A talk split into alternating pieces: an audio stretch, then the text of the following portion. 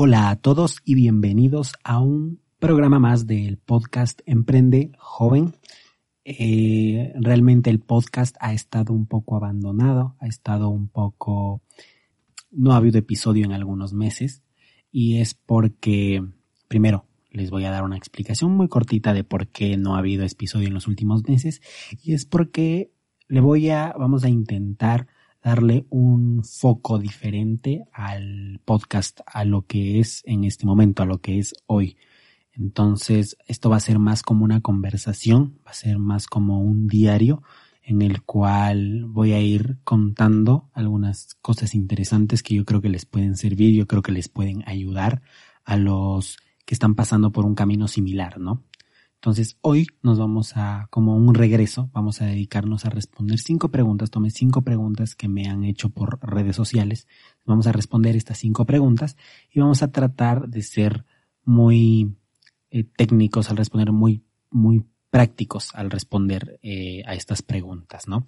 Entonces, eh, vamos a comenzar con la primera pregunta y esta pregunta es un poco polémica como tal. ¿Qué piensas del multinivel? Yo he sido bastante crítico con el multinivel en mis redes sociales. Realmente no me gusta el multinivel. Yo, a mí me gusta llamar las cosas como son. Entonces, yo creo que los multiniveles no son modelos de negocios válidos, porque esto va a ser un poco duro lo que voy a decir, ¿no? Pero eh, creo que todo el mundo sabe lo que son las estafas piramidales y prácticamente es un modelo que que significan a la, a la perfección, ¿no? Es un modelo que, que están utilizando. Entonces, realmente yo creo, y creo que en mi opinión se basa mucho en, en una frase que, que para mí es un mantra, que es que las personas realmente exitosas no presumen de sus éxitos, sino más bien te cuentan sus fracasos.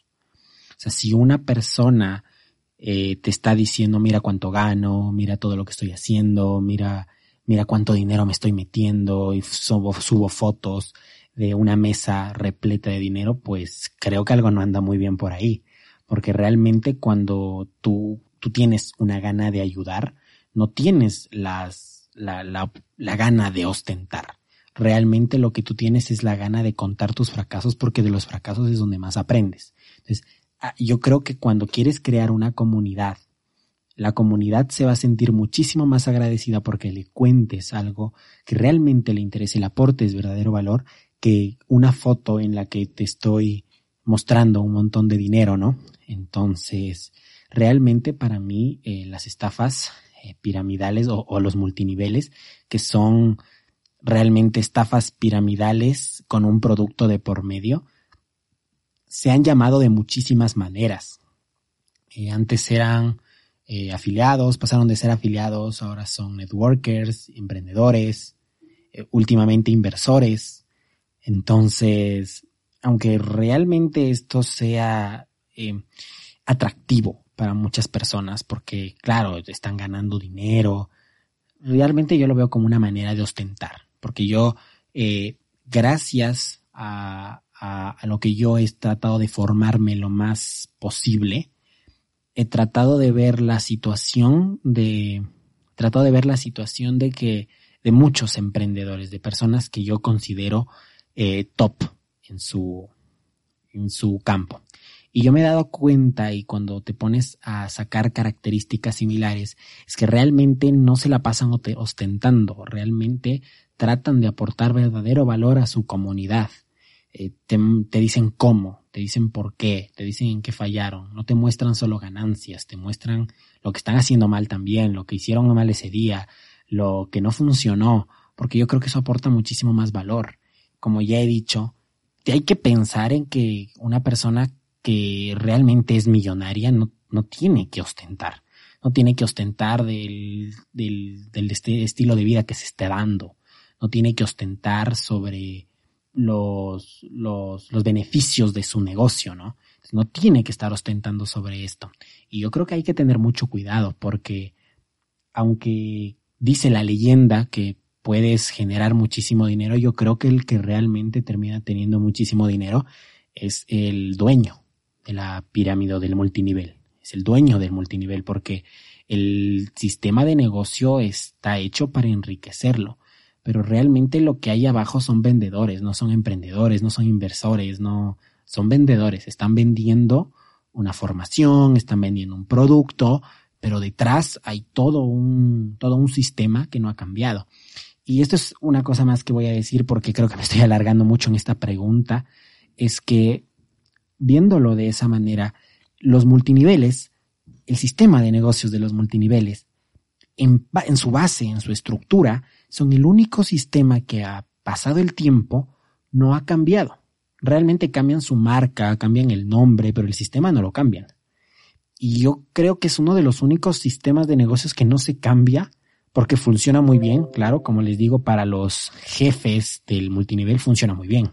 Realmente para los demás, para las personas que, que entran pensando que van a hacer mucho dinero, no funciona. Cuando uno, imaginemos Nintendo, le, se empiezan a pasar las personas de las consolas de, mesa a las consolas portátiles. Entonces Nintendo lo que va a hacer es empezar a sacar juegos para consolas portátiles, pero no va a dejarse de llamar Nintendo, porque ha trabajado muchísimo, su marca la ha trabajado muchísimo y su marca es su principal activo. No, no es nada más, es su principal activo, pero realmente la marca para crearla necesitas una responsabilidad social, necesitas una idea de que de, de, de lo ético que eres, una marca tiene que ser ética. Entonces, si yo estoy sosteniendo mi marca, yo trato de cambiar las cosas por dentro, trato de cambiar la estructura interna, pero mi marca no la dejo. Los multiniveles es al revés.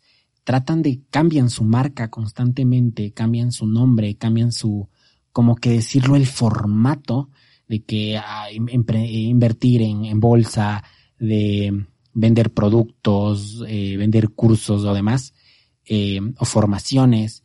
Si vamos al punto clave, realmente su estructura es la misma. Al fin y al cabo, eh, tú entras, pagas un dinero por una formación o por una capacitación para que te enseñen cómo hacer dinero.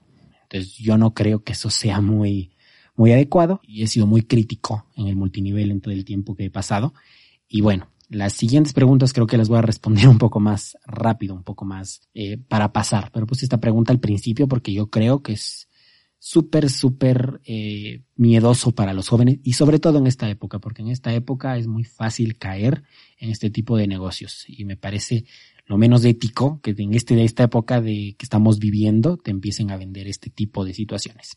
Pero bueno, la segunda pregunta es, ¿tengo que especializarme o tengo que saber de todo un poco?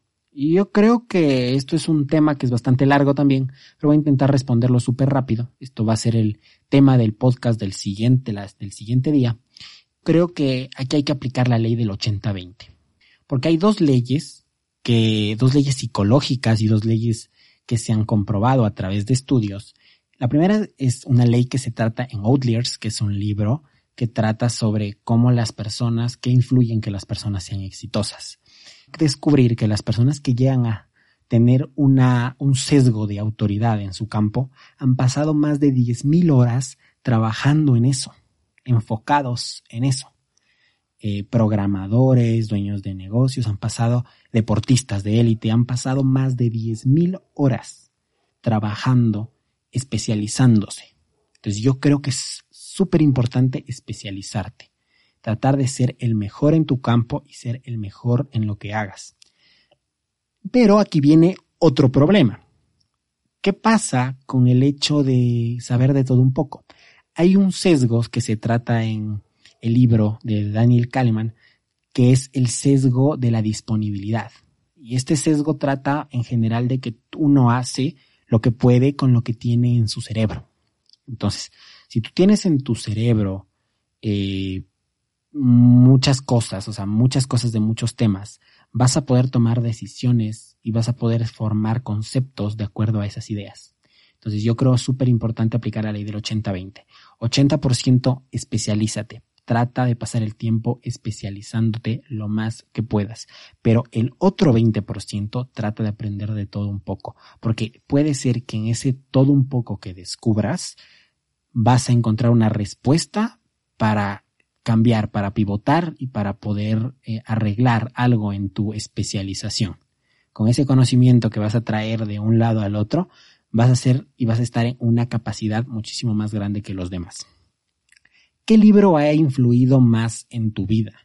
Y aunque parezca extraño este libro, yo creo que se lo recomendaría a todo el mundo y es el libro de, eh, bueno, realmente mi primer libro fue Harry Potter. Eh, ese libro me abrió la, mente para leer. Pero si hablamos eh, de, del punto de vista de qué libro me ayudó más, es un libro que es muy poco conocido que se llama Coaching para el éxito de Talan Milender, que fue la que me abrió las puertas al desarrollo personal. 100 consejos, 100 consejos para para mejorar tu vida. Son consejos súper sencillos de seguir. Es un libro que recomiendo a todo el mundo realmente. El error que más cometen los jóvenes. ¿Cuál es el error que más cometen los jóvenes? Como cuarta pregunta. Yo creo que el error que más cometen los jóvenes es pensar que vamos a vivir para siempre o que la vida es más larga de lo que parece. Uno empieza a tomar constancia del tiempo cuando pasa la barrera de los 20 años, el tiempo empieza a pasar muchísimo más rápido porque pasas más ocupado. Complicado por el hecho de que cuando eres más joven no piensas en qué va a pasar a futuro porque crees que el futuro está muy lejano. Cuando llegue el futuro, te has dado cuenta que no estás diferenciándote con el resto. Y los que realmente vieron eso desde jóvenes son las personas que están mucho más adelante que ya no vas a poder alcanzar. Si tú que me estás escuchando tienes entre 15 y 16 años, la vida es más corta de lo que parece. Vas a salir al campo laboral, al laboral más pronto de lo que parece. Y empieza a pensar, a trabajar tu mente, a trabajar tu cuerpo. Si quieres ser deportista, empieza a trabajarlo desde joven.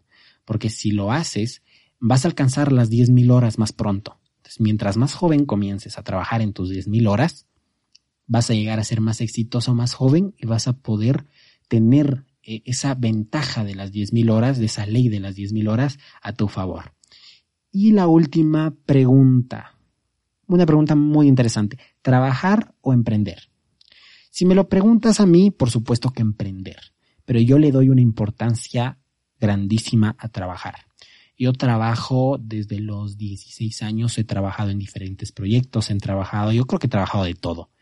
He trabajado de trabajo, he trabajado en, trabajos físicos, he trabajado en trabajo de servicio al cliente, trabajé como asistente de sistemas en, una empresa pública aquí en mi país, eh, hice pasantías durante algunos meses eh, y fue trabajar, realmente fui a trabajar y yo creo que el trabajo te abre mucho campo al conocimiento y aprender nuevas cosas. De los lugares en donde más yo he aprendido a relacionarme con gente, más que en la universidad, más que en el colegio, ha sido en mi trabajo. Yo también he trabajado en atención al cliente y es un trabajo eh, como tal complicado, ¿no? Porque realmente es un trabajo que requiere paciencia, que requiere trabajo, que requiere eh, ver cómo están sucediendo las cosas, eh, ser muy analítico. Entonces, todas esas, esos beneficios que yo asocio al trabajo, yo creo que una persona tiene que trabajar antes de emprender, porque tiene que saber qué es lo que, en qué es lo que va a emprender, tiene que estar en conocimiento de cómo se mueve el mercado laboral. Y yo he me gusta emprender, adoro emprender. Yo creo que el hecho de crear empresas es súper interesante y súper importante. Pero yo personalmente creo que trabajar es súper importante también. Y yo creo que los dos van de la mano. Eh, y si puedes trabajar primero, si puedes asociarte con tu campo laboral o con, o con algo que te pueda ayudar para sacar información, para aprender cosas que te van a servir para tu vida eh, laboral, trabaja. Trabaja y hazlo sin pena, no trabajes pensando en el dinero, trabaja pensando en todo lo que vas a llegar a aprender, todo lo que vas a, a, tratar de, de conocer. Yo siempre me encanta el nombre de Emprende Aprendiendo de Euge porque para emprender hay que aprender. Para emprender hay que aprender y tú aprendes trabajando, aprendes haciendo. Entonces, el trabajo es un escalafón súper, súper fuerte, súper, súper grande y te va a ayudar a poner los pies en la tierra y entender cómo se mueve el mercado. Porque realmente cuando, cuando tú aprendes de las experiencias de los demás, cuando tú aprendas en el trabajo, se te va a hacer menos duro que aprender ya con tu dinero, que aprender ya con tu, tu capital, aprender y que las decisiones que tomes realmente te afecten. Si eres joven, trata de trabajar y, y luego emprender. Ese es mi consejo. Yo lo veo de esa manera. Y con esto nos podemos despedir.